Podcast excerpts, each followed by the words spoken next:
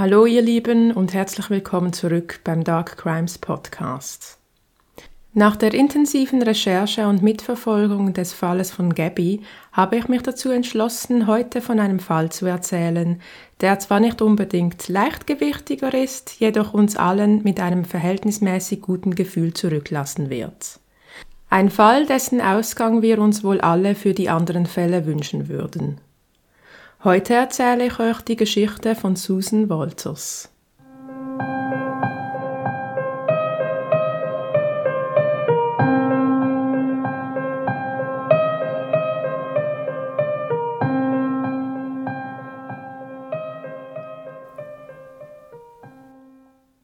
Susan selbst bezeichnete ihre Kindheit als chaotisch. Sie zogen viel um, von Colorado nach Arizona, von Arizona nach Kalifornien und dann nach Nevada. Jedes Mal mussten sich die Kinder wieder auf eine neue Umgebung einstellen, an einer neuen Schule mit neuen Freunden. Ihre Eltern ließen sich scheiden, als Susan in der zweiten Klasse war.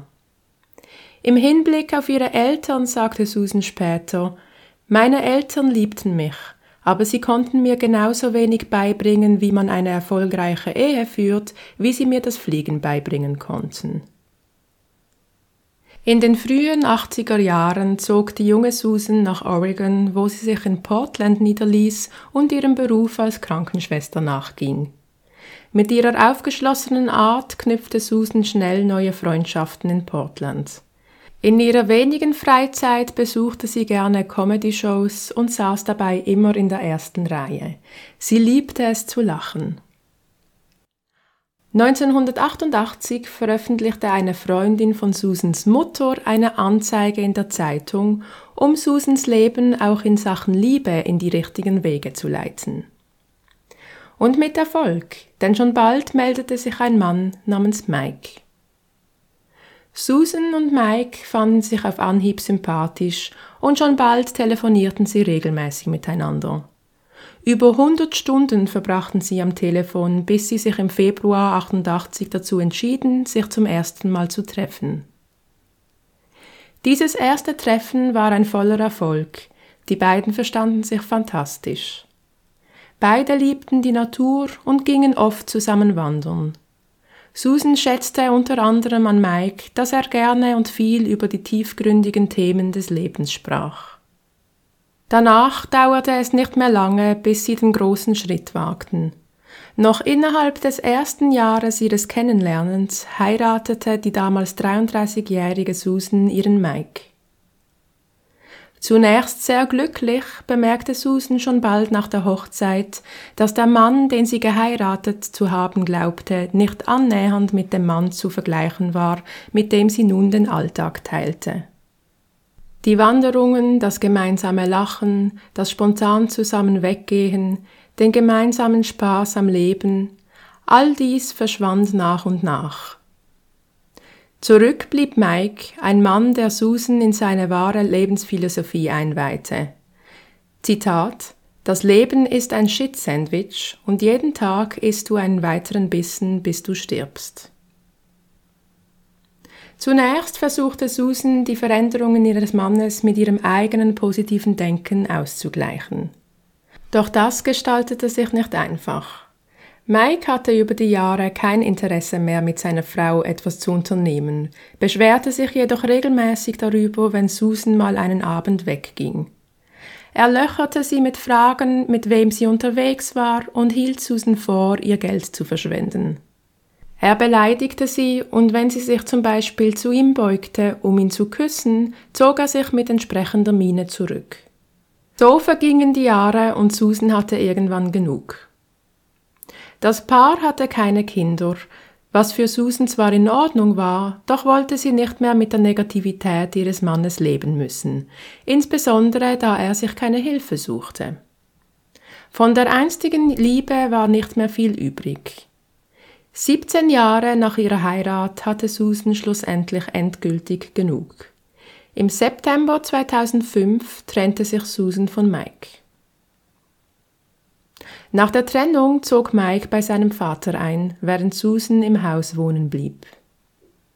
Die Trennung tat Susan gut, Das Leben hatte wieder eine Leichtigkeit, die sie seit Jahren nicht mehr gespürt hatte. Sie widmete sich umso mehr ihrer Arbeit als Krankenschwester in der Notfallstation. Auch wenn ihr die Schichten und Erlebnisse in der Notaufnahme einiges abverlangten, liebte sie, was sie tat. Sie war durch und durch Krankenschwester, die den Menschen helfen wollte, so gut sie konnte. Am 6. September 2006, ein Jahr später, beendete Susan ihre Tagesschicht im Krankenhaus.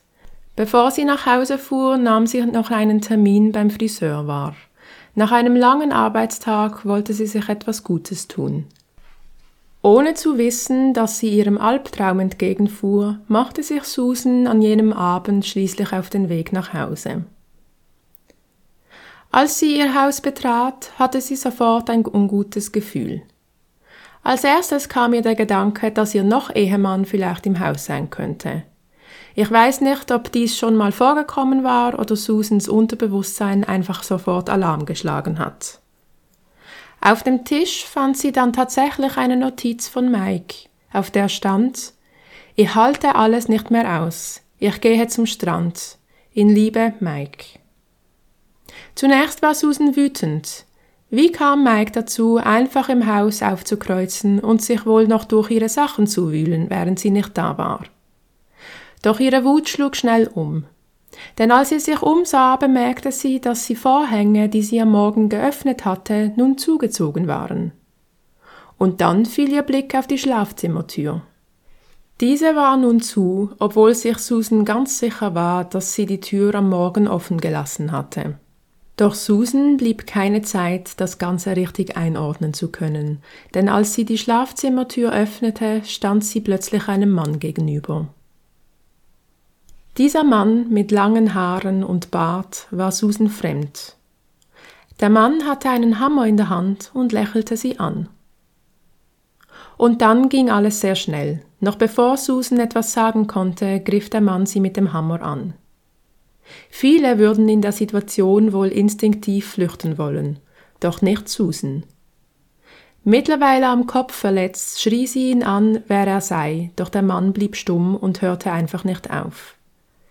Statt instinktiv zurückzuweichen, drückte sie sich näher an den Mann. Je näher sie ihm war, desto weniger Raum hatte er, um auszuholen, wenn er sie treffen wollte. Susan, die mittlerweile fast 30 Jahre als Krankenschwester arbeitete, hatte in der Notaufnahme schon einiges erlebt.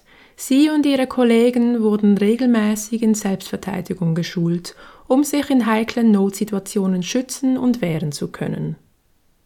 Als sie nun in ihrem Schlafzimmer um ihr Leben kämpfte, überkam sie etwas, was sie später als ungewohnte innere Ruhe bezeichnen würde. In der Hoffnung, dass er umfällt, warf sich Susan mit ihrem ganzen Körpergewicht gegen den Mann, doch er fiel nicht um. Stattdessen sagte er die einzigen Worte, die er diese Nacht sagen würde. Du bist stark. Diese Worte lösten bei Susan einen Adrenalinstoß aus. Ihr wurde klar, der Mann war nicht hier, um sie auszurauben, er war hier, um sie umzubringen. Sie schubste ihn wieder. Wer hat dich geschickt? schrie sie ihn an, während sie versuchte, ihm den Hammer wegzunehmen. Der Mann antwortete nicht und fing an, mit der Faust so lange auf sie einzuschlagen, bis sie zu Boden fiel. Er stand mit dem Hammer über ihr, und in diesem Moment war Susan klar, jetzt war es vorbei. Hier würde sie nun sterben. Sie nahm sich jedoch wieder zusammen, und auch wenn sie nicht mehr genau sagen kann wie, schaffte sie es, ihren Angreifer ebenfalls zu Boden zu bringen und ihm den Hammer zu entreißen. Sie holte aus und traf ihn ein paar Mal, bevor er den Hammer wieder an sich riss. Während dem Gerangel auf dem Boden biss Susan ihn an allen Körperstellen, die sie erreichen konnte. Sollte sie sterben, würden ihre Bissabdrücke ihn mit dem Verbrechen in Verbindung bringen können. Irgendwie schaffte sie es, auf seinen Bauch zu sitzen. Sie drückte ihn mit ihrem Körpergewicht auf den Boden und drückte ihren Arm gegen seinen Hals. Sag mir, wer dich geschickt hat, und ich werde einen Krankenwagen für dich rufen, schrie sie, während sie mit dem Arm weiter zudrückte. Keine Antwort. Als sie bemerkte, wie sich die Hautfarbe seines Gesichts zu verändern schien, ließ sie los, schnappte sich den Hammer und rannte aus dem Haus zu ihren Nachbarn. Der Nachbar wählte die Notrufnummer.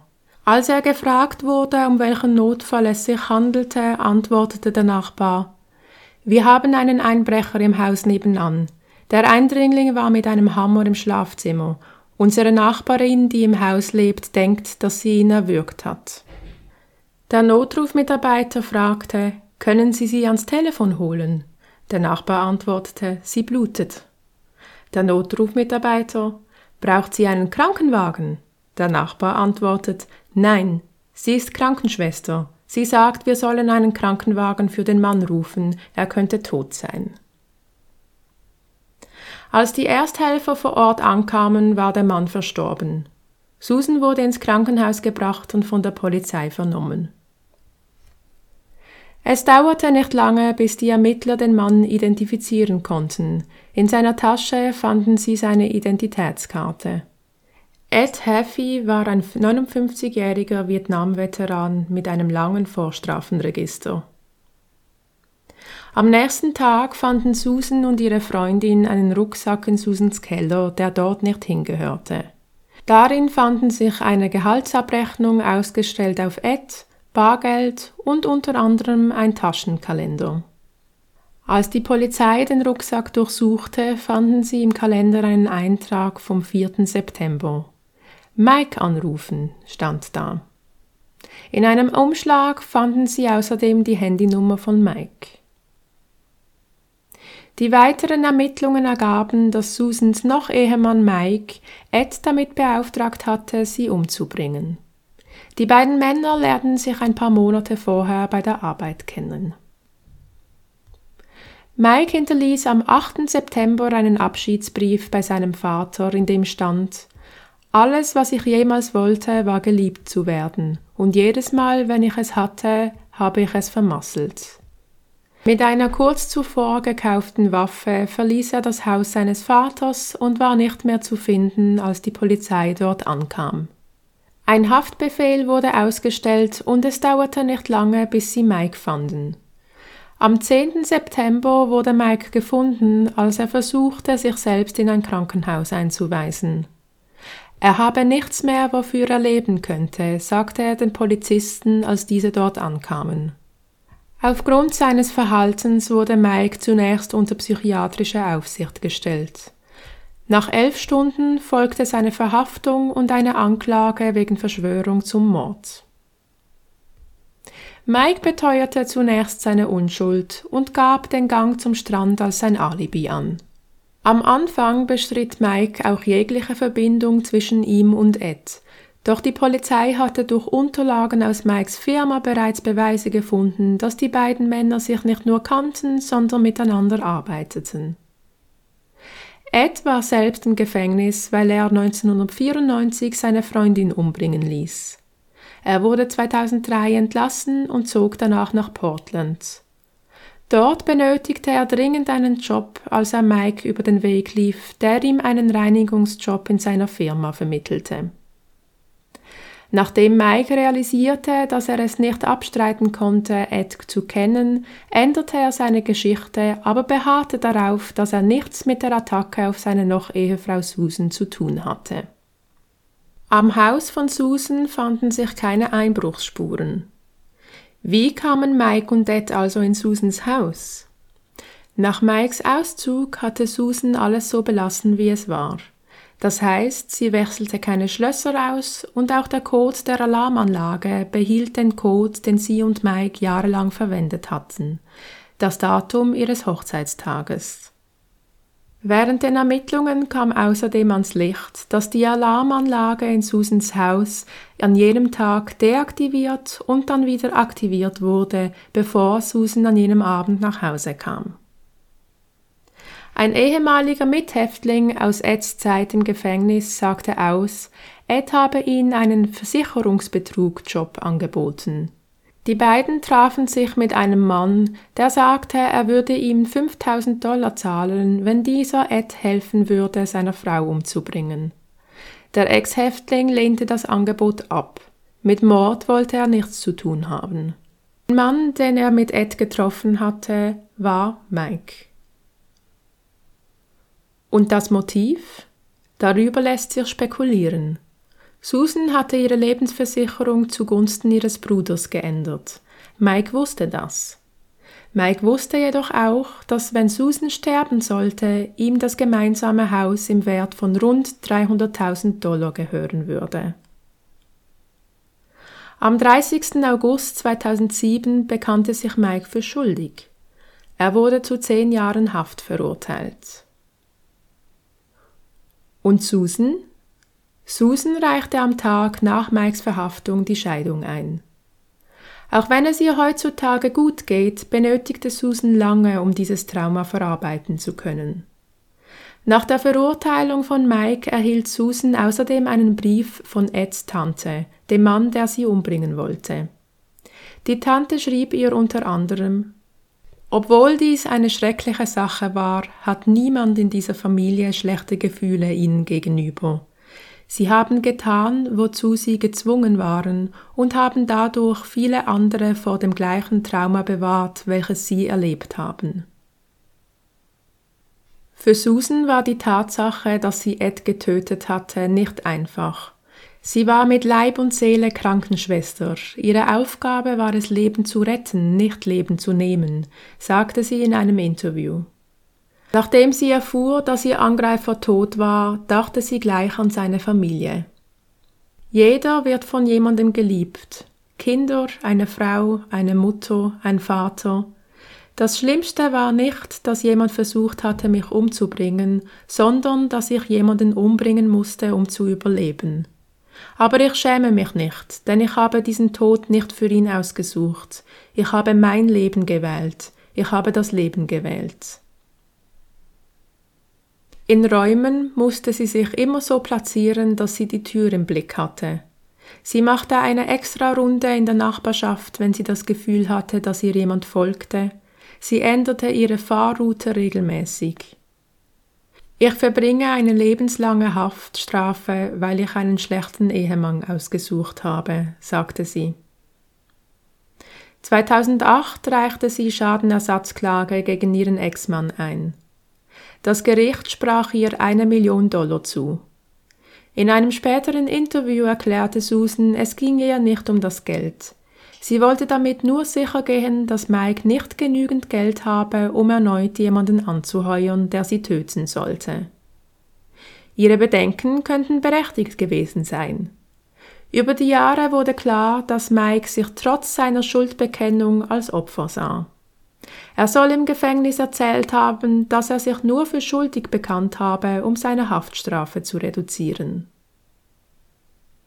Im Jahr 2014 erfuhr Susan, dass Mike bald entlassen werden sollte. Im September 2014 sollte es soweit sein.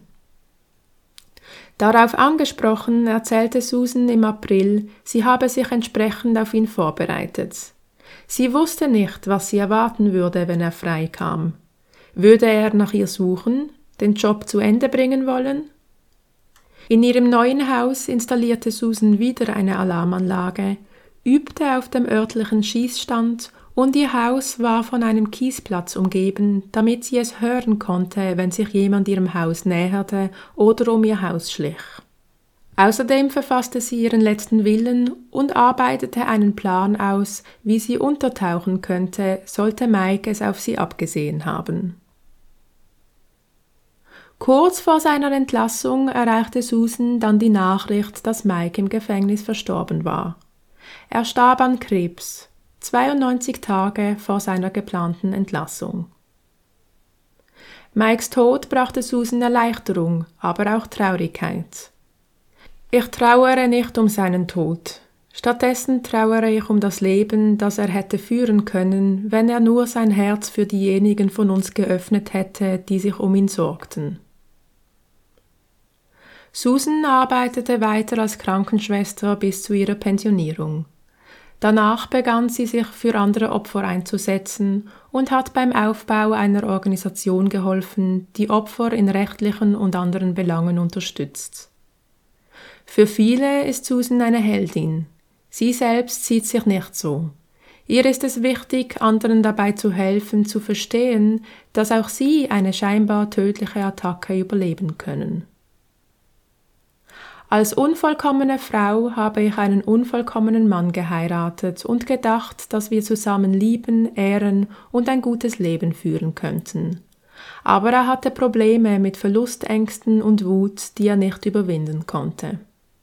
In einem Interview antwortete Susan auf die Frage, welche Botschaft sie für die Welt habe. Wenn du nicht wegrennen kannst und dich nicht verstecken kannst, musst du kämpfen. Du weißt nie, was du überleben kannst. Das war die Geschichte von Susan Wolters. Auch wenn Susan es selbst nicht so sieht, für mich ist sie durchaus eine Heldin. Sie hat für sich und ihr Leben gekämpft und gewonnen. Ich hoffe, dass sie noch viele Jahre von ihrem neu gewonnenen Leben genießen und vielen Menschen helfen kann. Kanntet ihr die Geschichte von Susan? Schreibt mir eure Gedanken in die Kommentare, ich freue mich von euch zu lesen. Als kleine Erinnerung, weil mich viele danach fragen, ja, ich werde ein Update zum Fall von Gabby machen. Doch ich möchte abwarten, wie sich alles entwickelt. Aktuell werden wir immer noch mit neuen Informationen überschüttet. Ich hoffe immer noch darauf, dass wir bald die Nachricht sehen, dass sie Brian gefunden haben. Spätestens jedoch, wenn Gabbys Todesursache öffentlich gemacht wird, werde ich mich an das Update setzen und für euch eine umfassende Zusammenfassung erstellen. Ich wünsche euch einen guten Start ins Wochenende und wir hören uns bald wieder. Bleibt sicher, bleibt achtsam und schaut nicht weg.